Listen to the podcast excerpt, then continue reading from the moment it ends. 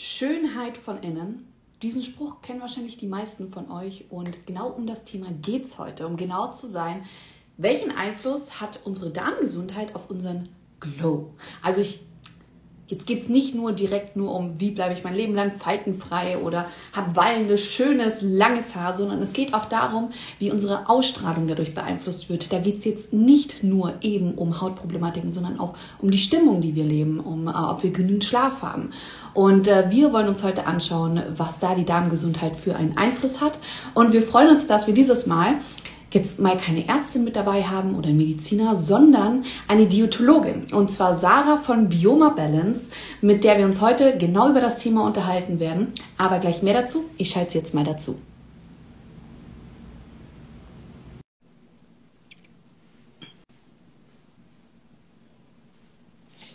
So, warten wir kurz eine Sekunde. Perfekt, hat geklappt. Hallo Alex. Hi. Hallo alle, die zuhören. So, ich stelle jetzt nur ganz kurz mal meine Kamera noch ein bisschen besser ein, damit wir uns auch sehen. Aber ich glaube, so sollte es passen. Ja, sehr gut. Perfekt. Freut mich, dass es gleich geklappt hat. Sarah, erstmal vielen Dank, dass du heute da bei bist und mit uns über das ja. Thema sprichst. Und ähm, ich würde jetzt einfach ganz gerne mal damit starten, dass du dich vorstellst. Wir haben ja schon mal vorab telefoniert, aber stell dich einfach gerne mal der Community vor, damit wir auch wissen, was du eigentlich genau machst und auf was du auch spezialisiert bist. Ja, genau. Also ich bin Sarah, ähm, wohne in der Schweiz, bin aus Deutschland, habe ähm, 2007 mein Examen zur Diätologin gemacht. Ist schon eine ganze Weile her. Ich bin immer wieder erstaunt, wie schnell die Zeit vorbeigeht. Ähm, und eigentlich damals aus dem Grund, weil ich selber Verdauungsprobleme hatte und wusste, dass es irgendwie mit der Ernährung zusammenhängt, ähm, aber keine Hilfe gefunden habe. Also ich habe mich ein bisschen alleine gefühlt und wollte dem Ganzen dann selber auf die Spur gehen. Habe natürlich dann im Rahmen meiner Ausbildung ganz viel ausprobiert, auch was Diäten angeht, Paleo, Low Carb und so weiter. Immer in der Hoffnung, dass es mir dadurch dann vielleicht besser geht, dass ich die Ursache finde für das, was mir da nicht so gut tut. Und erst, ja, sagen wir so, seit sieben Jahren, wo dann nachher auch das ganze Thema Darmgesundheit, die Bedeutung des Darms und auch des Darmmikrobioms in den Vordergrund gerückt sind, wo dann auch die Forschung erkannt hat oder auch die Wissenschaft, was da eigentlich für Potenziale dahinter stehen, habe ich dann auch das Gebiet gefunden, was mich begeistert hat und wo ich mich dann auch sehr, sehr stark eingearbeitet habe, mit Experten ausgetauscht habe, ähm, um da einfach ähm, ja der Ursache ähm, auf den Grund zu gehen. Und ja, das habe ich gemacht und mache auch jetzt gerade noch meine Fachausbildung in Bezug auf Mikrobiom und Metabolom, weil sich da einfach so unglaublich viel tut. Jahr für Jahr ähm, oder sagen wir Woche für Woche gibt es neue Studien mit neuen Erkenntnissen und da muss man natürlich dann auch immer up-to-date sein.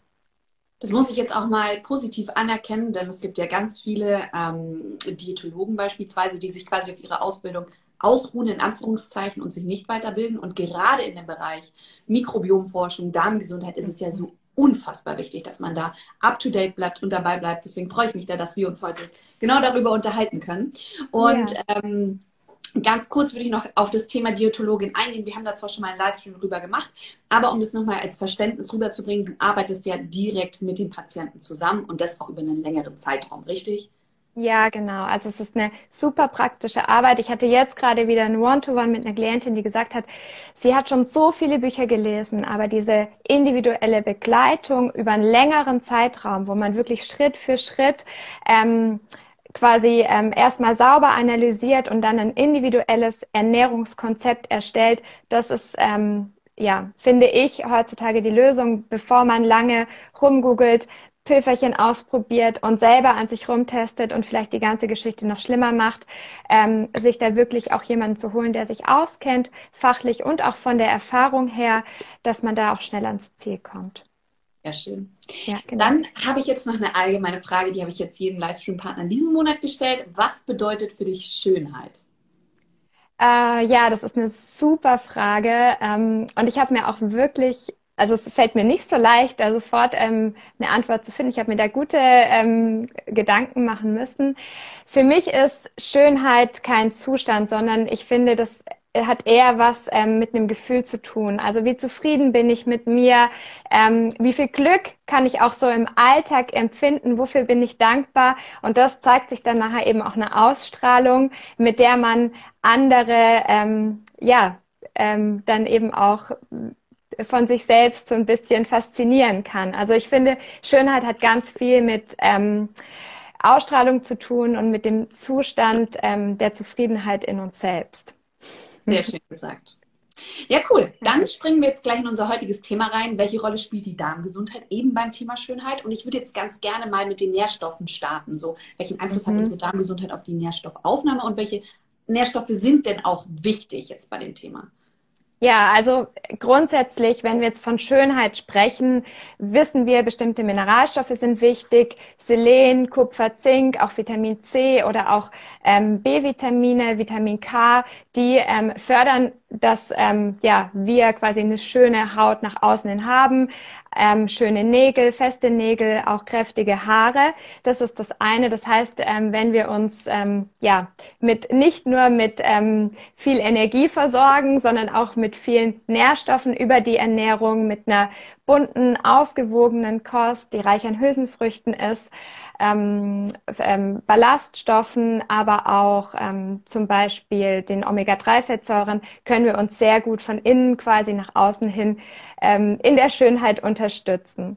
Das andere ist aber, ähm, wie viel kommt von außen überhaupt nachher innen an? Also wie viel von den Nährstoffen, die ich esse, kommen nachher tatsächlich auch in meiner Zelle, in meiner Hautzelle an. Und da spielt eben der Darm die entscheidende Rolle ähm, in der Nährstoffaufnahme, weil die mhm. findet eben ja im Dünndarm, im Dickdarm statt. Und wenn die Darmwand zum Beispiel ähm, entzündet ist, wenn ähm, da die Barrierefunktion von außen nach innen nicht mehr richtig funktioniert, kann es eben sein, dass die Nährstoffe auch gar nicht da ankommen, wo sie sollen. Oder sogar die falschen falschen Stoffe in unsere Blutbahn kommen und mhm. ähm, da eben auch Schäden anrichten können.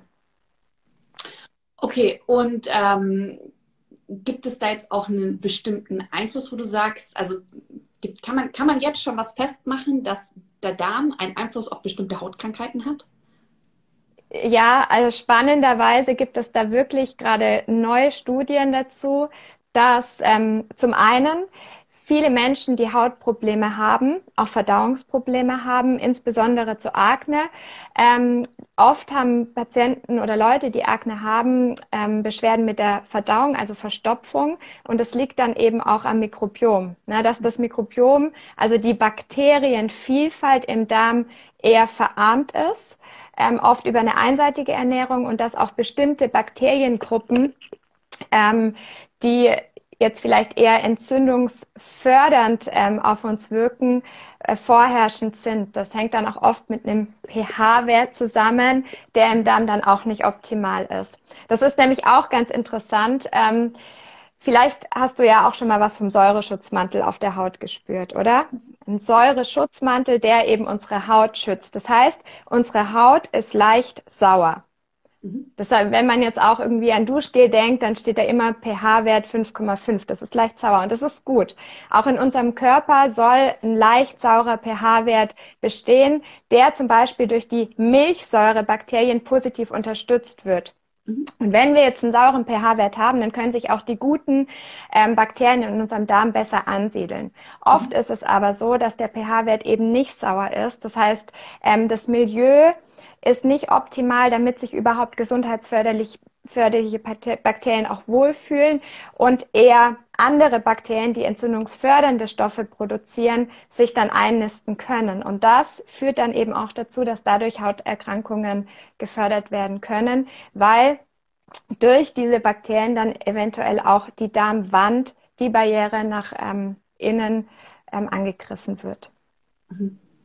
Ähm, da habe ich jetzt eine ganz kurze Zwischenfrage, weil wir jetzt quasi diese entzündungsfördernden Bakterien angesprochen haben. Ähm, aber die haben ja auch Nutzen. Die werden ja wohl auch bis zu einem gewissen Grad einen positiven Nutzen haben, oder? Nur halt, weil so habe ich das quasi mir, ich, ich weiß nicht alles, das ist ja der Punkt. Ähm, mein Verständnis war immer, alle Bakterien kannst du nicht sagen, dass sie gut oder böse sind. Es kommt immer nur auf eben das, ähm, das Gewicht des Vorhandenseins an, ob jetzt, ob sie zu viel vorhanden sind oder zu wenig vorhanden sind. Mhm. Ja, absolut. Weil da würde ich ja. nämlich zu dem nächsten Punkt kommen. Das ist nämlich ein Grund, warum ich das super finde, dass wir das ansprechen. Ich bin tatsächlich Akne-Patient gewesen. Also zumindest wurde mir gesagt, es ist Akne.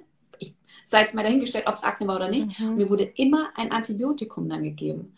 Ja. Also das ist ja wirklich traurig, dass ja das, das ist, glaube ich, so das Starterpaket beim Hautarzt damals gewesen. Also ich spreche jetzt hier, da war ich 13 oder 14 Jahre alt, ähm, dass mir entweder irgendwas gegeben wurde, mit dem ich meine komplettes, ähm, mein Mikrobiom der Haut zerstört habe und dann auch noch von innen gearbeitet habe. Deswegen ist es super spannend, dass da jetzt endlich Studien rauskommen. Ich weiß noch, ich bin dann an eine gute Hautärztin geraten, die gesagt mhm. hat, du, ich sag's dir ganz ehrlich, dazu gibt es keine Studien, aber vertrau auf dein Bauchgefühl. Und dadurch ist ja dann auch so ein bisschen Epifood entstanden, so dieser Verzicht auf Zucker, Kuhmilch und Weizenmehl, weil der mhm. Kernursprung war eben die Haut. Also super interessant. Ähm, aber jetzt mal weggehen davon, weil es ja auch noch sehr ein neues Thema ist, hin zur Stimmung. Die haben ja, hast du ja auch angesprochen, was für dich Schönheit bedeutet, eben auch. Ich möchte aber, ich, ja. muss, ich muss da unbedingt noch was ergänzen. Also ich stimme dir absolut zu, dass man nicht sagen kann, es gibt gute oder schlechte Bakterien. Im Grunde ist die Bakterienvielfalt das Entscheidende, dass wir eine bunte, blühende, fröhliche Darmflora haben. Ich liebe diesen Begriff Darmflora. Mhm. Vollkommen. Aber wenn wir jetzt zum Beispiel Antibiotika nehmen müssen, ähm, weiß dieses Antibiotikum ja auch nicht, gegen welches Bakterium, das in dem Sinne jetzt vielleicht nicht optimal ist, es wirken soll. Es werden alle Bakterien abgetötet. Und die, die sich danach schneller wieder einnisten, das sind genau die, die eben entzündungsförderlich auch wirken, die sich in diesem nicht so sauren pH-Wert wohlfühlen. Und dann mhm. fällt es nachher umso schwieriger nach einer Antibiotika-Behandlung dieses, ähm, diese blühende Wiese wieder aufzubauen, wenn man nicht weiß, dass man da eben einen speziellen Aufbau dann auch machen muss. Und das nimmt dann oft auch den Kreislauf auf, dass ja. dadurch das Mikrobiom weiterhin verarmt wird und der Aufbau eben auch so schwierig ist nach so einer. Antibiotika-Behandlung. Ja. Ja, Gut. dann kommen wir vom fröhlichen, Entschuldige. fröhlichen Darmflora zur fröhlichen Stimmung. Ähm, was hat denn die ähm, hm. Darmmikrobiom einen Einfluss auf unsere Stimmung? Ähm, ja, ähm, also 90 Prozent der Serotoninproduktion, die werden ja über den Darm reguliert. Das bedeutet, das Glück, ähm, Serotonin ist ein Glückshormon und das bedeutet, dieses Glück, das wir ähm, im Kopf spüren, wird tatsächlich im Bauch, Bauch produziert. Also auch diese Schmetterlinge, dieses Sprichwort, die Schmetterlinge, ähm, die man im Bauch hat, die werden tatsächlich im Darm zum Fliegen gebracht. ja, und das ist, ähm, finde ich, ganz entscheidend für die Stimmung. Und da gibt es eben auch Studien, dass Veränderungen des Mikrobioms tatsächlich auch ähm, mit depressiven Verstimmungen in Verbindung gebracht werden können. Allerdings steckt man da noch sehr am Anfang. Ja. Da ist man jetzt erst noch dran. Okay, ja, ich glaube, man muss da auch immer so ein bisschen den Kreislauf spinnen, weil Depressionen zum Beispiel entstehen ja auch durch einen Nährstoffmangel. So funktioniert unser Darm nicht oder das Mikrobiom ist nicht so hat nicht diese Artenvielfalt, wie es haben sollte, kann Nährstoffe nicht gut aufnehmen, dann kommen wir in diesen ja. Topf letztendlich rein, dass wir die Nährstoffe, die wir für unsere Stimmung brauchen, auch gar nicht mehr irgendwie verarbeiten können. Ja, ähm, genau. Und da kommen wir zu einem wichtigen Punkt, den, glaube ich, sehr, sehr viele auch aktuell betrifft. Ähm, nehmen wir jetzt mal auch die Pandemie. Ich glaube, ganz viele Menschen arbeiten tatsächlich seit der, seitdem die Pandemie angefangen hat, sogar noch mehr und haben nicht diese Entlastung, weil man halt nicht mehr wirklich was machen konnte. Welche Rolle spielt denn Stress bei der Thematik? Eine riesen, riesengroße Rolle. Also für Darmgesundheit ist ähm, neben der Ernährung auch entscheidend, wie wir mit Stress umgehen und auch die Bewegung. Und in Bezug auf Stress weiß man, dass ähm, Stress das Mikrobiom verändert, dass die Milchsäurebakterien zurückgehen. Dadurch verändert sich eben auch wieder der pH-Wert und eher Ungünstige Bakterien können sich dann da wieder wohler fühlen und das verändert das Mikrobiom. Gleichzeitig nimmt dann auch die Stressresistenz ab. Das heißt, wir sind grundsätzlich dann auch nicht mehr in der Lage, so viel auszuhalten, wie wir es davor waren. Und das nimmt dann eben auch schnell den Kreislauf auf. Also ich persönlich würde sagen, meine Ernährung ähm, habe ich sehr gut im Griff, aber mein persönliches Stressmanagement, da muss ich wirklich auch selber noch dran arbeiten, weil ich selber spüre, welchen Einfluss das auch ähm, ja, auf meine Verdauung hat. Also ich denke, das hat auch jeder schon gespürt. Ja, das hast du auch heute in deiner Story erwähnt gehabt, habe ich gesehen. Ja. Das ist immer sehr gut, wenn da, wenn man da, weil ganz oft ähm, ist es ja so, dass man von jemandem erwartet, dass er perfekt ist, aber ich finde es dann auch schön zu zeigen, so, hey, ich mache vieles richtig, aber es gibt halt mhm. auch Punkte, da muss ich selbst noch dran arbeiten. Und das ist ja, ja, auch schön, weil wenn du dran arbeitest, kannst du irgendwann deine Erfahrungswerte teilen, wie du es geschafft hast, dein Stressmanagement unter Kontrolle zu bringen. So, jetzt ja, und das, ja. Das Leben ist ja auch eine Achterbahnfahrt. Also es wäre ja auch schlimm, wenn wir keine Aufregung hätten, wenn es nicht auch mal stressig wäre. Und Stress hat ja auch nichts Negatives an sich. Wir können es ja auch positiv an uns ähm, für uns nutzen. Aber ja, das ähm, gilt es herauszufinden und ich teile dann natürlich gerne meine Erfahrungen auch mit meiner Community. Sehr schön. Ja, da kommen wir dann auch gleich zu dem nächsten Punkt, Kreislauf, Schlaf. Weil ähm, bin ich gestresst, schlafe ich schlechter? Schlafe ich schlechter, bin ich automatisch gestresst. Hat mhm. da jetzt die Darmgesundheit auch noch einen, äh, spielt das da auch noch eine Rolle, eine separate Rolle, jetzt abgesehen davon, dass eben Stress auch unser Mikrobiom beeinflusst? Also Fakt ist, ähm, dass wir den Schlaf brauchen, damit sich die Verdauung auch erholen kann. Es ist eine Regeneration für unseren Körper, ähm, aber auch eine Rege Regeneration in Ruhephase auch mal für unsere Darmbakterien, dass die auch mal ja einfach quasi ihren ähm, Schlaf aushalten dürfen, um wieder kräftig für uns zu arbeiten. Wir haben ja 39 Billionen in unserem Dickdarm und die müssen sich auch mal so ein bisschen zur Ruhe setzen. Und gleichzeitig ist es so, dass ähm, wenn sich unser Körper quasi nicht mit diesen Verdauungsprozessen beschäftigen muss, er auch den Fokus wieder auf anderes hat. Ne? Dass wir einfach grundsätzlich nachher auch erholter aufwachen, vielleicht dann auch nicht mehr so schnell ähm, in Stresssituationen geraten und vielleicht dann auch nachher bewusster äh, mit unserer Ernährung umgehen, indem wir sehen, was uns gut tut oder nicht. Also ich denke, die Ernährung hat dann Einfluss auch drauf, ähm, wie gut oder schlecht wir schlafen. Bei den Bakterien kann man das so direkt jetzt nicht sagen. Okay. Ja, aber was man definitiv sagen kann, wer schlecht schläft, das sieht man oftmals im Gesicht an. Also da genau. sind wir wieder beim Thema Schönheit. Augenringe bis nach Mexiko braucht keiner. Ja, voll. Aber das ist bei Stress ähnlich. Also bei Stress, wenn man dann fahle, trockene Haut bekommt oder Stresspickel, ist ja. genau das Gleiche. Ja, ja, ja. Okay, dann äh, kommen wir jetzt, jetzt haben wir so quasi ein bisschen mal aufgegriffen, wo spielt jetzt unsere Darmgesundheit alles eine Rolle und ich glaube, man hat jetzt gemerkt, das ist alles wie so ein, wie so ein Uhrwerk, bezeichne ich das immer. So drehst du an einem einen Rädchen, mhm. dann kann es halt sein, das erzeugt halt eben was am anderen Rädchen. Ähm, oder Definitiv. eigentlich bei allen dann. Ähm, was kann ich denn jetzt machen, um es zu fördern? Wir haben es ja schon vorhin angesprochen mit dem, mit dem, mit dem Antibiotikum und es ist dann schwer wieder aufzubauen. Ähm, oder wir hatten auch das Thema, gut, ich möchte mich jetzt da alleine ein bisschen durchforsten. Es ist vielleicht besser, zum Experten zu gehen. Aber wie schaut es denn jetzt aus? Jetzt nehmen wir mal an, ich möchte mich zu Hause selbst ähm, ein bisschen damit auseinandersetzen. Darmanalysen. Würdest du die empfehlen oder nicht? Äh, ja. also es ähm, wir sind, wir stehen da absolut am Anfang. Ne? Also es wird sich noch viel, viel verändern und auch Erkenntnisse, die man heute hat, wird man in einem Jahr vielleicht nicht mehr so sehen wie jetzt. Dennoch finde ich es ein absolutes Geschenk, dass wir heute die Möglichkeit haben, ähm, dieses Abbild von innen zu bekommen, ne, in Bezug auf das Mikrobiom generell, in Bezug auf die Darmgesundheit.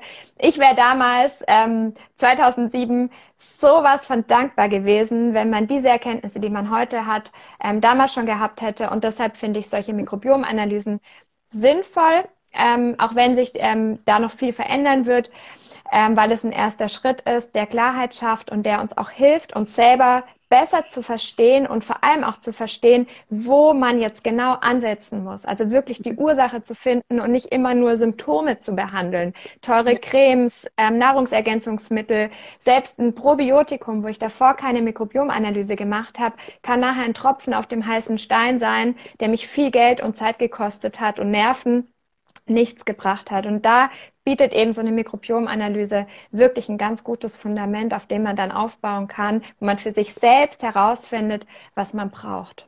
Ja, und jetzt muss man ja schon dazu sagen, äh, Mikrobiomanalysen, Darmanalysen, die kosten ja auch was. Also es ist ja jetzt nicht etwas, was man beim Hausarzt machen kann. Das ist ja nur quasi, ich glaube, die Stuhlanalysen, die sind hauptsächlich krankheitsbedingt, ob Blut vorhanden ist und so weiter. Und die sind gar nicht so breit gefächert, dass das wirklich von Interesse ist. Was, was mache ich denn jetzt, wenn ich jetzt das nicht investieren will? Sollte ich dann einfach auch alles andere weglassen oder hast du da irgendeinen Tipp, wenn man es jetzt nicht machen möchte? Sollte man hinsparen oder? ja, ich meine, man kann sich das vielleicht zum Geburtstag schenken lassen. Das ist auf jeden Fall auch was. Ähm, ähm, dann empfehle ich ein Ernährungs- und Symptomtagebuch zu machen, dass man mal schaut, ähm, erstmal, wie ist meine, wie habe ich geschlafen, wie ist meine Stimmung, mit was für einem Gefühl starte ich in den Tag. Habe ich wirklich Bock auf die Woche oder denke ich, oh nein, es ist Montag, ich würde mir wünschen, es ist Freitag. Das ist das mhm. eine. Dann so, wie ist das Stresslevel? Ähm, was sind so meine Stressoren, die mich auch aufregen? Und das andere dann eben die Ernährung. Also wann esse ich was? Wie fühle ich mich danach? Schenkt es mir Energie? Raubt es mir Energie? Fühle ich einen Klucksen im Bauch? Ähm, muss ich auf Toilette? Dass man sowas mal ähm, einfach trackt, sich selber da so ein bisschen beobachtet und das mal notiert, weil das hilft oder kann helfen, dann auch schon so einen roten Faden zu entdecken, den man so im Alltag eben nicht mehr sieht. Ja. Gerade wenn man bestimmte Lebensmittel vielleicht auch nicht verträgt, die dann nachher sich an der Haut zeigen. Ja, ja. Ja, das wird auch tatsächlich äh, mal ganz oft eben explizit jetzt für Hautproblematiken, kann ich auch sehr empfehlen. Dadurch habe ich dann letztendlich herausgefunden, dass ich keine Nüsse vertrage. Das war für mich immer, mhm. ich habe keine Nussallergie, also ich reagiere nicht mit Atemnot.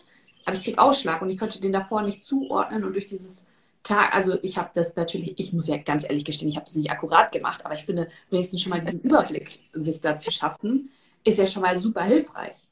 Ähm, ja. Was würdest du jetzt sagen bei Supplementieren, weil wir auch Probiotika angesprochen haben? Mhm. Würdest du da auch sagen, so, hey, supplementieren kannst du machen, aber kann halt auch in die Hose gehen, beziehungsweise Geld rausgeworfen sein? davor auch erstmal so ein Check-up machen oder wie stehst du zu dem Thema? Ja, also bei Probiotika ähm, nimmt man ja oft auch viel Geld in die Hand, ähm, wenn es ein gutes ist. Und da würde ich auf jeden Fall empfehlen, eine Mikrobiomanalyse zu machen, weil Probiotika sind nicht immer die Lösung der Sache. Also die machen ja auch nur zwei Prozent unserer kompletten Bakterien aus. Also das ist nur ein Bruchteil, den wir auffüllen können. Und ähm, selten sehe ich, dass es wirklich nachher an diesen probiotischen Bakterien mangelt, also an diesen Milchsäurebakterien, den Lactobacillen und den Bifidus, die man über die ähm, Probiotika zuführen kann. Mhm.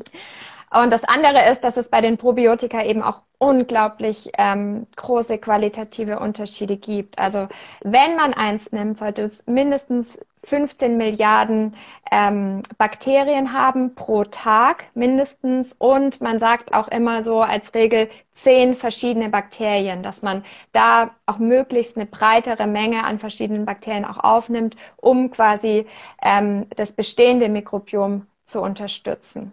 Mhm. Ja. Und jetzt auf die Dauer von der Anwendung, ist das auch sehr individuell oder könntest du da schon so eine Pauschaldauer sagen? Weil es gibt ja verschiedene mhm. Kuren, die gehen nur 14 Tage. Es gibt aber auch zum Beispiel Ansätze, da supplementiert man bis zu zwei Jahre.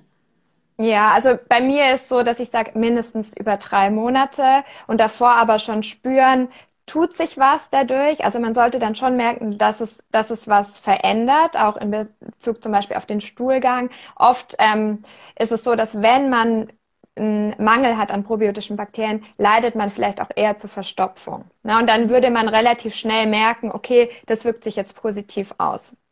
Mhm. Also drei Monate wäre bei den Probiotika so das Minimum und das dann auch wirklich täglich und in der entsprechenden empfohlenen Tagesdosis. Ich höre immer wieder, ähm, dass man dann, wenn man ein Probiotika nimmt, ähm, die Hälfte nimmt von dem, was empfohlen ist. Und das ist wirklich, das wirkt nicht. Wenn man sich überlegt, man hat 39 Billionen Bakterien im Darm und nimmt dann nachher vielleicht 5 Milliarden Bakterien über dieses Probiotikum, ist das können die nicht ähm, sich da wirklich ansiedeln im Darm. Und was eben auch noch ganz wichtig ist, ist, dass wenn man Probiotika nimmt, dass man auch darauf achtet, dass man ge Entschuldigung, genug Präbiotika zuführt, nämlich das Futter für die Bakterien, dass die Bakterien, die man von außen zuführt, gleichzeitig auch entsprechend gestärkt sind und sich wirklich im Darm dann auch gut zurechtfinden können. Das ist dann ähm, ein sogenanntes Symbiotikum, die Kombination von Pro- und Präbiotika in einem Produkt. Okay. Ähm, muss man aber ja wahrscheinlich nicht machen, wenn man jetzt so eine ausgewogene Ernährung pflegt mit präbiotischen äh, Lebensmitteln, nenne ich es jetzt mal. Dann, äh, ich meine, da gehört ja auch äh, Chicorée und so weiter dazu. Mhm. Das, äh, dann, dann, dann wird sich ja eher erübrigen. Also kann man ja individuell entscheiden, oder? Und dann noch die ja. Frage, ähm, äh, ich habe ja auch selbst lange Probiotika genommen. Ich nehme es jetzt nicht mehr. Ich habe leider nicht das erwünschte Ergebnis erzielen können mit den Probiotikern. Ähm, wie würdest du empfehlen, äh, dass man nochmal eine Darmanalyse machen sollte? Weil ich habe das auf Basis einer Darmanalyse gemacht und ähm, das ging auch erst gut, aber ich habe einfach nicht das Ziel erreicht, was ich erzielen wollte. Das war meine Unverträglichkeiten komplett in den Griff zu bekommen. Und das hat nicht ganz funktioniert, was aber es, ich habe definitiv einen Unterschied gemerkt. Ich habe wieder ein Sättigungsgefühl gehabt, deswegen haben die für mich absolut ihren Dienst erfüllt, aber halt nicht in dem Sinne, wie ich es mir jetzt gewünscht hätte. Ähm, aber würdest du dir empfehlen, dass man jetzt zum Beispiel nach drei Monaten der Einnahme nochmal eine Darmanalyse macht oder nach einem halben Jahr die Darmanalyse macht oder braucht man die gar nicht mehr? Also grundsätzlich würde ich so nach acht Monaten nochmal eine Darmanalyse machen. Ähm, wenn du jetzt aber von Nahrungsunverträglichkeiten sprichst, würde ich in Kombination zu einer Mikrobiomanalyse noch andere Parameter ähm, vom Darm anschauen. Zum einen, wie steht es um die Darmbeschaffenheit? Also ähm, wie geht es, wie steht es um den Zonulinwert mhm. zum Beispiel? Also dieses ja, Thema Leaky Gut mhm. ist ist da noch so ein Punkt? Ah ja, was der Wert angibt. Zonulin? Zonulin, Zonulinwert. Mhm. Dann gibt es noch sogenannte ähm, Entzündungswerte im Darm, Kalprotektin mhm. ähm, oder das sekretorische Immunglobulin A. Super spannend zu sehen, ähm, wie ähm, aktiv ist das Immunsystem im Darm. Also wenn der Wert hoch ist, ist das kein gutes Zeichen, weil das bedeutet, dass das Immunsystem im Darm Gegenstoffe von außen ankämpfen muss. Mhm. Ähm, und das kostet unglaublich viel Energie und das ähm, kann eben auch dazu führen, dass man diese Nahrungsmittelintoleranzen deswegen nicht in den Griff bekommt. Und dann hat das natürlich trotzdem was mit dem Mikrobiomaufbau zu tun, zum Beispiel über Probiotika, aber es hat vor allem auch was damit zu tun, dass man den Darm aufbaut über bestimmte Stoffe, wie zum Beispiel ähm, Glutamin. Weil das ist ein Stoff, der wichtig ist für den Darm oder auch Zink. Weil die Darmschleimhaut oder der Darm braucht selbst auch Nährstoffe. Okay. Und gleichzeitig dann noch den pH-Wert checken. Okay, und wo, wo würdest du empfehlen, das zu machen? Ähm, das ähm, kann man im Prinzip über den Arzt machen. Da würde ich einfach mal ähm, fragen oder über mich. Okay. quasi wird es auch von der Krankenkasse übernommen, äh, übernommen oder ähm, muss, ist man da Selbstzahler sozusagen? Ähm, ich denke, das muss man abklären. Also ich würde jetzt eher mal sagen, dass man da Selbstzahler ist, wenn man sowas herausfinden möchte. Aber ich glaube, es lohnt sich da mal nachzufragen, weil meine Erfahrung zeigt, dass es auch von Krankenkasse zu Krankenkasse verschieden ist. Inwieweit die schon auf dem Stand sind, dass das von Bedeutung sein könnte und eben da auch ähm, dann Erfolge sehen. Okay. Und äh, da jetzt noch eine letzte Frage, um das abzuschließen. Wenn ich jetzt zum Beispiel, ich weiß, ich habe Unverträglichkeiten, also ich habe einfach gemerkt anhand meiner persönlichen Analyse, ich vertrage es, ich bekomme Ausschlag davon und habe das jetzt natürlich über einen längeren Zeitlang, äh, Zeitraum weggelassen. Dann sind ja rein theoretisch diese Werte doch nicht, mh, hm, wie soll ich das jetzt nennen? Also diese Werte sind ja nicht, nicht, nicht alltagstauglich, wenn ich es jetzt konsumieren will, weil ich habe es jetzt ein halbes Jahr nicht genommen. Das heißt, mein Körper kann ja auf etwas, was ich nicht eingenommen habe, nicht reagieren. Würdest mhm. du dann empfehlen, wenn man so eine Analyse macht, dass man wirklich mal eine Woche lang alles isst, was, was, was geht? Oder kann man das tatsächlich in der Analyse erkennen? Bei der Mikrobiomanalyse meinst du jetzt? Jetzt Beispiel, nee, beispielsweise bei den Unverträglichkeiten meiner Analyse, weil du ja auch quasi IGA hast du angesprochen.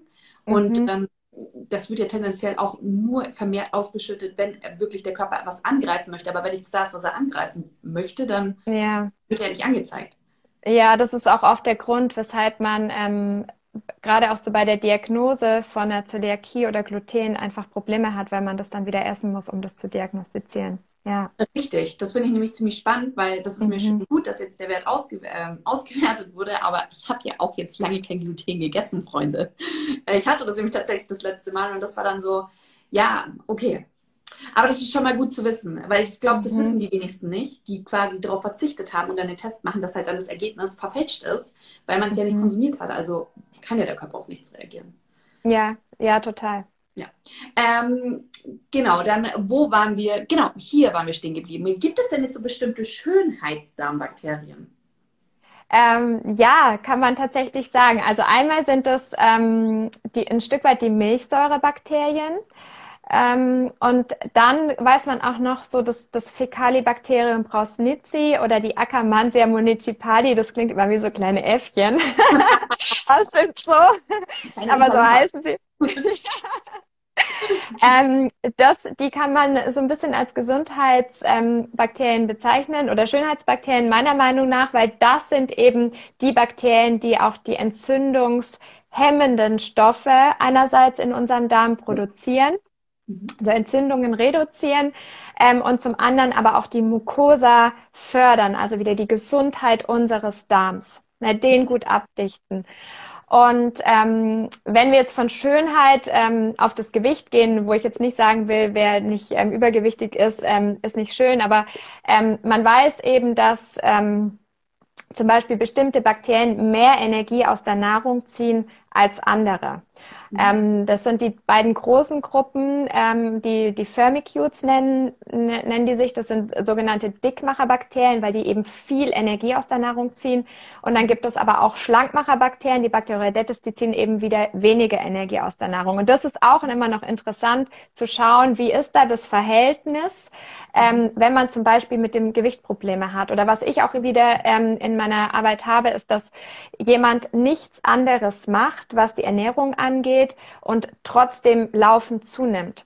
Und dann ja. ist es immer mal interessant, da zu schauen, wie ist da das Verhältnis von diesen Bakterien. Vielleicht liegt es an einem ungünstigen Verhältnis ähm, zugunsten dieser Dickmacherbakterien und dann kann man da gezielt auch angehen und die Schlankmacherbakterien wieder fördern.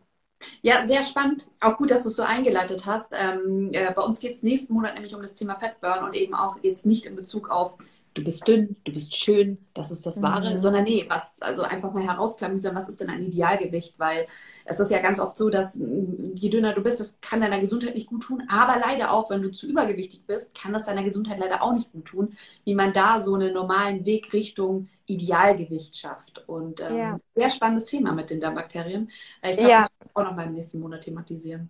Ja, vor allem ist es auch so, dass diese. Wie? Vielleicht werden wir da auf dich zurückkommen. Ja, sehr gerne. Also bei den Firmicutes ist es auch so, dass die sich tatsächlich ähm, vermehren, wenn man zum Beispiel auch eher ungünstig ist. Also wenn man die lieben Zucker, die lieben Weißmehlprodukte, die lieben tierische Fette, da können die sich richtig satt essen. Mhm. Ähm, und diese Schlankmacherbakterien, die bleiben dann quasi am gedeckten Tisch sitzen und die gehen dann zurück. Also das ist dann auch wieder so ein Kreislauf, den man eben aufbrechen muss. Aber das ist ein super spannendes Thema, können wir auf jeden Fall auch nochmal ansprechen. Ich sehe, ich habe hier voll den komischen Filter drin.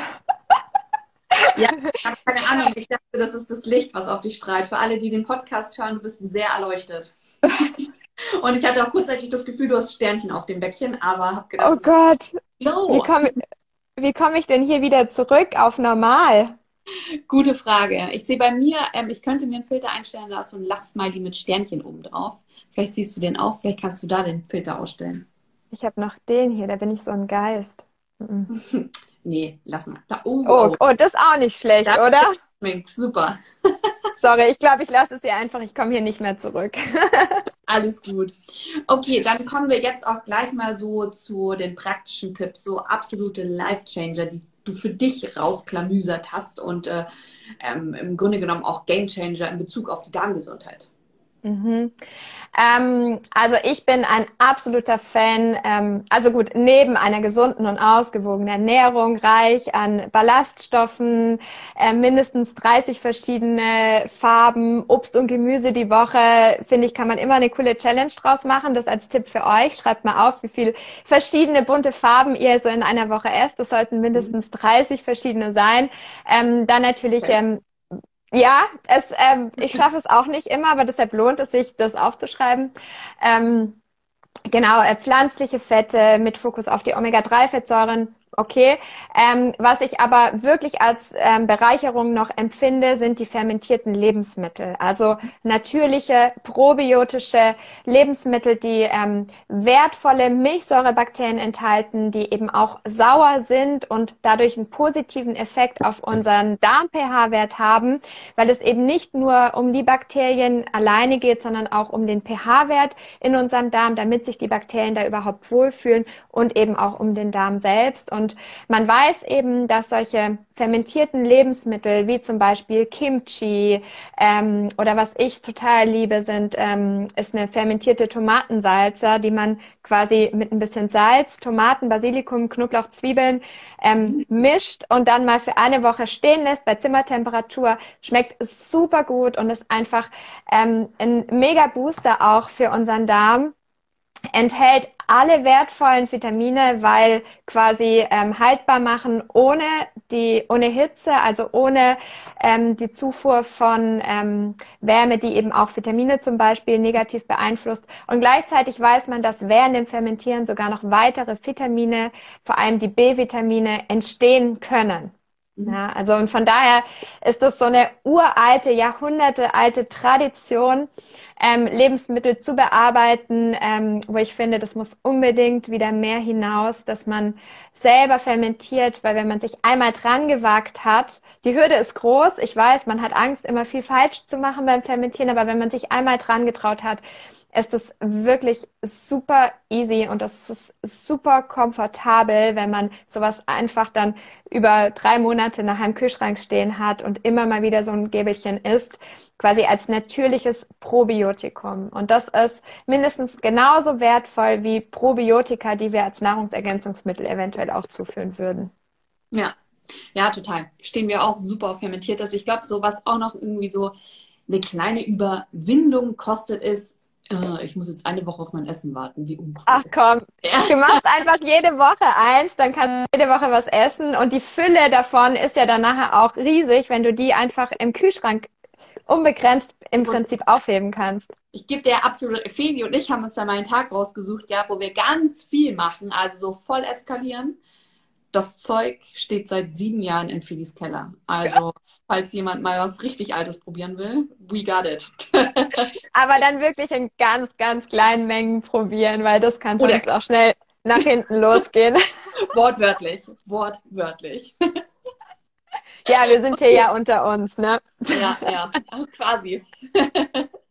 ähm, ich schaue jetzt einmal ganz kurz, wir haben ja Livestream-Fragen noch reinbekommen. Ich habe die jetzt gerade parallel auf dem anderen Handy nachgeschaut, aber ich glaube, ich kann die eventuell auch hier im Livestream dazuschalten. Nein, das funktioniert leider nicht.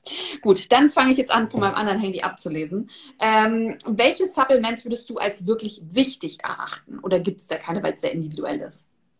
Also als wirklich wichtig finde ich auf jeden Fall Omega-3 weil ähm, das schaffen wir eigentlich nicht über unsere normale Ernährung zuzuführen. Und man weiß eben auch, dass die pflanzlichen Omega-3-Lieferanten wie Leinöl, Chia, ähm, Walnuss und so weiter, die werden, das sind ja die AHA-Fettsäuren und die werden eben nur zu fünf bis zehn Prozent nachher in die wirklich wichtigen EPA und DHA Omega-3s umgewandelt.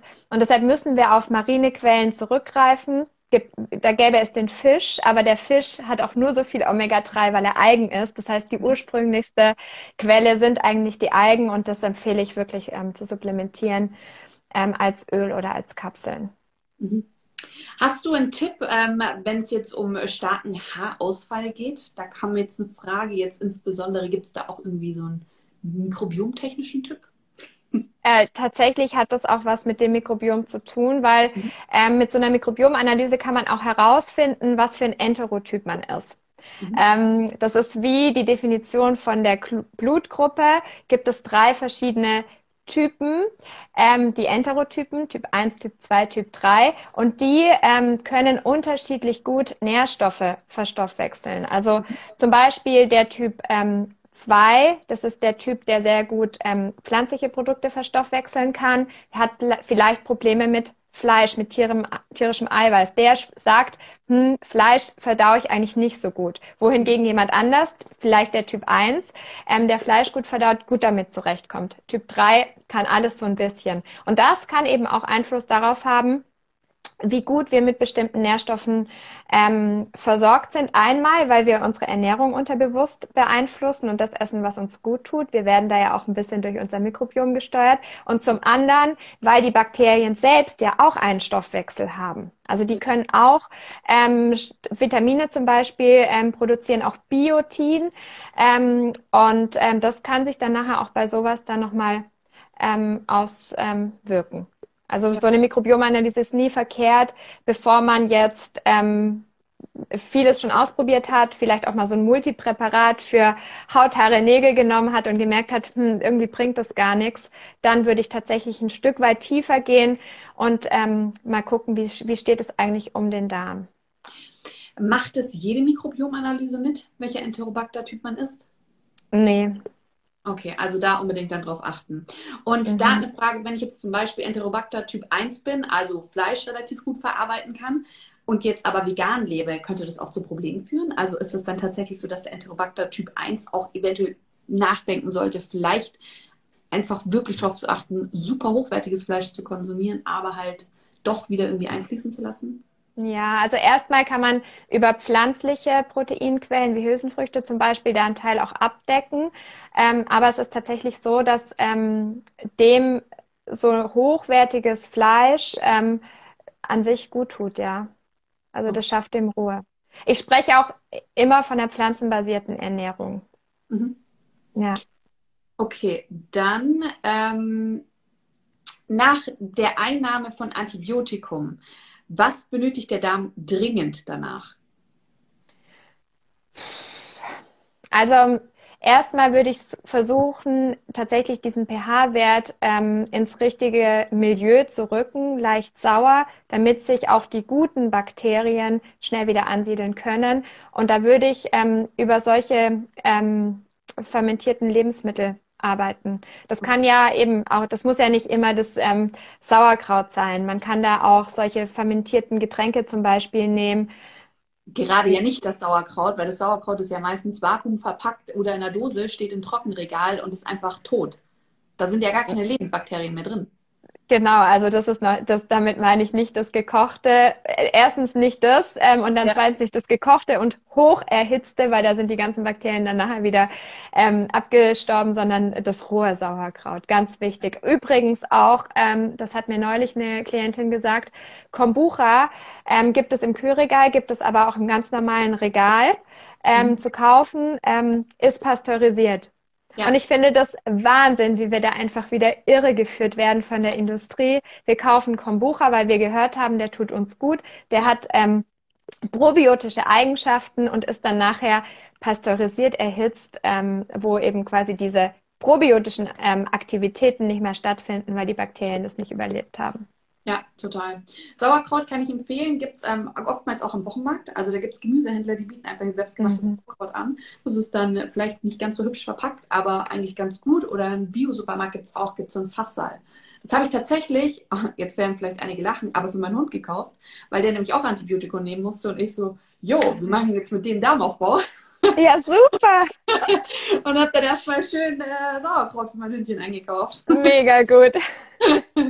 ähm, so, dann noch die letzte Frage. Vielleicht gibt es da noch spezielle Tipps. Tipps gegen unreine Haut am Hals, Dekolleté und Rücken. Jetzt unabhängig davon, dass man da natürlich kosmetisch was machen könnte. Gibt es da vielleicht tatsächlich irgendwie was im Darm, was das, besonders diese Parts triggern könnte?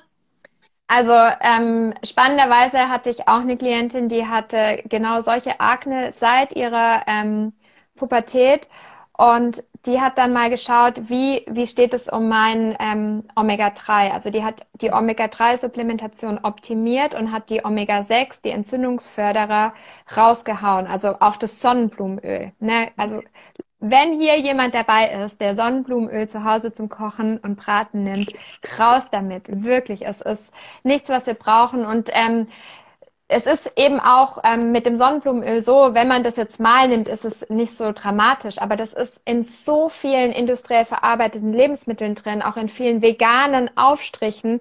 Überall steht Sonnenblumenöl, selbst im Müsli ist Sonnenblumenöl. Und da stimmt eben dann auch schnell wieder das Verhältnis von Omega-3 zu Omega-6 nicht, weil wir sollten nicht nur eine gewisse Menge an Omega-3 bei unserer Ernährung aufnehmen, das Verhältnis muss auch stimmen. Und wenn das überall so untergemischt ist, ähm, selbst wenn wir uns ähm, mit veganen Aufstrichen ähm, versorgen statt der Streichwurst, sage ich jetzt mal, ähm, nehmen wir einfach so viel mehr Omega-6 der entzündungsfördernden ähm, Fettsäure zu uns und das kann dann eben zu solchen Reaktionen führen. Und sie hat es optimiert und sie hatte nach ähm, einem Monat nichts mehr. Es war wirklich weg. Das heißt nicht, dass es dann nicht mehr wieder kommt in Stresssituationen oder wenn die Ernährung halt mal wieder ein bisschen hinten ansteht, aber die hat die Ursache da, dafür gefunden. Und ähm, wenn man jetzt an diesen Stellen ähm, viel Akne hat, dann hängt das halt auch damit zusammen, dass die Haut vielleicht da nicht so gut atmen kann, ne? dass die, die Teigdrüsen dann auch eher verkleben. Und da würde ich auch mal empfehlen zu schauen, was für Pflegeprodukte man nimmt, dass es wirklich auch ähm, Produkte sind, die auch das Hautmikrobiom unterstützen, also ähm, dass es ähm, hochwertige Naturkosmetik ist, ohne Konservierungsstoffe, also wirklich frische Kosmetik, ähm, weil auch da ist es so, dass Konservierungsstoffe in Kosmetikprodukten konservierend wirken gegen Bakterien. Und wir haben überall Bakterien, auch auf unserer Haut. Und da werden auch die Bakterien auf unserer Haut negativ beeinflusst. Hm. Also auch mal checken eben, was da so verwendet wird und je natürlicher, desto besser auch da. Okay. Ja, ich muss jetzt zum Thema Omega-6-Fettsäure muss ich tatsächlich noch was Gegenteiliges berichten, weil du jetzt gerade Sonnenblumenkerne verteufelt hast. Ich nein, nein, nein, nur das Sonnenblumenöl. Die Sonnenblumenkerne meine ich nicht, die haben ja noch Proteine. Ja, ja, ähm, ich benutze ja hauptsächlich Sonnenblumenkernmus auch mhm. und arbeite damit auch sehr viel und ich habe damit meine Akne unter Kontrolle gebracht, weil ich eben jegliche Nüsse aus meinem Alltag raus rausgeschoben habe. Die vertrage ich einfach nicht, kriege sofort Entzündungen. Und tatsächlich, witzigerweise, und das habe ich mir selbst nie geglaubt, aber Leinöl triggert bei mir Akne am Rücken und genau in diesen Bereichen so sehr. Ich weiß nicht warum. Ich kann es nicht sagen, aber Leinöl, das funktioniert bei mir nicht. Ähm, mhm. Finde ich aber auch interessant, ähm, weil ich, das ist ja Usus, was du ja gerade gesagt hast, das liest man ja und hört man ja auch immer wieder. Und ich merke bei mir einfach, ich weiß nicht, also ich, ich verspüre jetzt keine Negativität von meinem Sonnenblumenkernmus und, ähm, und ich benutze auch sehr gerne Bratöl ja statt tatsächlich gerne, wenn ich was brate und so weiter oder wenn ich was backe, dann greife ich zu Bratöl und das ist ja meistens eine Mischung aus Sonnenblumenöl und Rapsöl und ähm, würde halt ungern irgendwie mein Olivenöl verwenden. Würdest du das jetzt dann auch komplett verteufeln oder sagen, ja, Mai, dann nimm's, aber muss ja dann selten passieren? Ähm, also nochmal zu den Sonnenblumenkernen. Das mhm. ist absolut fair, weil da sind Proteine drin. Da reduziert sich dann nachher auch der Fettgehalt. Da nimmt man dann weniger von diesen Omega-6 auf als jetzt über ein reines Sonnenblumenöl. Und beim mhm. Bratöl würde ich mal schauen, da gibt es auch Bratöl, das dann eben mit einer Mischung von Oliven mit Rapsöl auskommt. Wo mhm. dann nachher vielleicht noch so ein Buttergeschmack zugegeben ist. Da gibt's ja ähm, auch so, wie heißt denn das? Albaöl. Das weiß ich nicht. Ah, da verarscht mich mein Freund immer, weil das ist halt deutsche Erfindung, Olivenöl mit irgendeinem anderen Öl zu mischen. Ja. Ansonsten also, ist. Ähm, Olivenöl ist heilig, wenn, dann nimmt man halt noch das Sonnenblumenöl zum Frittieren. Ja. Nee, ich finde, als zum Braten kann man mega gut auch Ghee nehmen. Ähm, mhm. Oder wenn es eben nachher irgendwie was Asiatisches geht, Sesamöl oder Kokosfett, das finde ich sind auch immer noch so gute Alternativen. Ah ja, also Sesamöl ist fein. Also da, weil so geröstetes Sesamöl, würdest du das jetzt auch eher in die Riege eher weniger oder ist vom, vom Wert her eigentlich fein im Gegensatz jetzt zu Sonnenblumenöl? Ich finde ja. Lieber oh. das ähm, Sesamöl, ja. Schmeckt auch super lecker. Das ist mhm. schon, schon sehr lecker. Okay, ja, damit haben wir ähm, eigentlich jetzt alle Fragen auch geklärt, hoffe ich. Ich schaue jetzt mal ganz kurz. Aber ja, es waren äh, tatsächlich gar nicht so viele. Ähm, und wir haben jetzt auch einige Fragen hier abgearbeitet, super spannend. Und dann kam jetzt hier aber gerade sich noch eine Frage im äh, Chat. Welches Verhältnis sollte Omega-3 zu Omega-6 haben? Ja, ähm, man hat ganz früh hat man gesagt eins zu eins, dann hat man gesagt pf, absolut unrealistisch, ähm, 5 zu eins, also ähm, fünfmal, ähm, also Omega-6 zu Omega-1. Tatsächlich ist es aber so, dass das Verhältnis ähm, in Deutschland, aber auch USA, Europa generell 20 zu 1 ist. Das heißt, wir nehmen 20 mal mehr entzündungsfördernde Omega-6 zu uns als die entzündungshemmende Omega-3. Aber ideal wäre 5 zu 1. Man kann mhm. das auch zum Beispiel über ähm, Fettsäureanalysen herausfinden, wo man genau sieht, wie ist mein Verhältnis, wie ist das mhm. Verhältnis in meinem Körper und wie ist ähm, auch der Gehalt an Omega-3. Das ist dann oftmals ähm, eine gute Basis zu sagen, okay, da sollte ich jetzt vielleicht echt was machen. Mindestens das Omega-3 supplementieren. Okay, ja, Omega-3, da sind wir ja auch Feuer und Flamme. Das, äh, da sprechen auch viele jetzt auch zum Beispiel, ich habe mal in Leistung über Haargesundheit gesprochen, Omega-3 wird genannt. Eine, ähm, meiner Großcousine, die Ärztin ist, spreche ich, ja, Immunsystem stärken, ne, Blasenentzündung, ja, Omega-3. So, es wird bei mir überall genannt, deswegen Leute, ihr habt es jetzt nochmal gehört, Omega-3. ja, cool. Also ich sage jetzt schon mal tausend Dank äh, für dein ganzes Wissen, was du mit uns geteilt hast. Und du machst ja auch eben diese 1 zu 1 Beratung, du hast ja da auch ein eigenes Programm. Ich würde dir jetzt einfach ganz gerne das Schlusswort überlassen. Ich sage in diesem Sinne auch schon mal gleich Danke an alle, die zugeschaut haben, die zugehört haben und alle, die es jetzt auch zukünftig noch machen. Und ähm, ja, wie gesagt, ja. Also vielen Dank, dass ähm, ich ähm, ja hier diese Plattform bekommen habe, dass wir heute zusammen gesprochen haben. Es hat mir auch sehr viel Spaß gemacht und es ist auch für mich immer wieder toll, ähm, ja neue Impulse zu bekommen.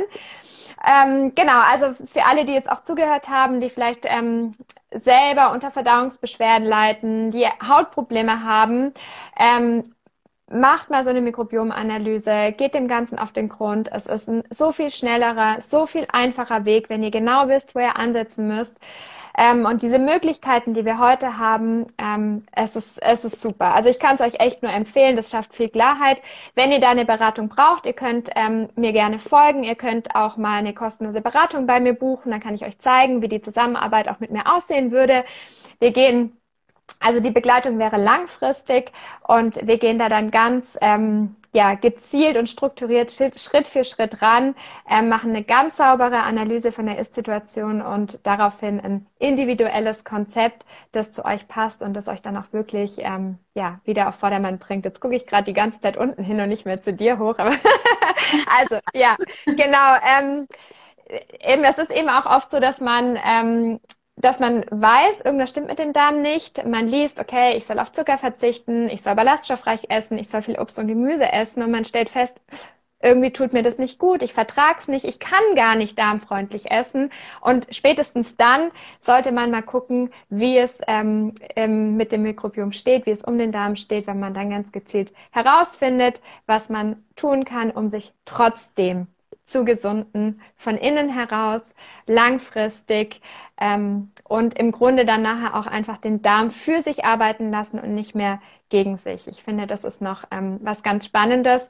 Und was ich auch noch als Schlusswort gerne mit auf den Weg geben möchte, jeder von uns hat in seinem Darm rund 39 Billionen Bakterien und diese Bakterien haben rund 99 Prozent unseres eigenen Genmaterials. Das sind also ganz viele kleine Minimis, die da jeder mit sich rumträgt, wo man sich in Zukunft absolut nicht mehr alleine fühlen muss. Und ähm, ich finde, diese Liebe zum eigenen Mikrobiom ähm, zu entwickeln auf Basis ähm, einer Analyse, die einem genau zeigt, ähm, wie es eigentlich darum steht, unglaublich wertvoll, weil das einfach auch die Liebe zum eigenen Körper und auch das Vertrauen in sich selbst fördert. Und darum geht es im Endeffekt auch. Thema Schönheit, Thema Achtsamkeit, Thema Ausstrahlung. Ähm, was tue ich für mich? Was tut mir gut? Genau. Ja, ich glaube, wir haben gemerkt, nicht nur die Schönheit kommt von innen, sondern eigentlich fast alles. In diesem Sinne wünsche ich dir jetzt noch einen schönen Tag und äh, hoffe, dass wir uns ganz bald mal wiedersehen. Ja, gleichfalls, würde mich freuen. Sehr Tschüss. schön. Tschüss. Ciao.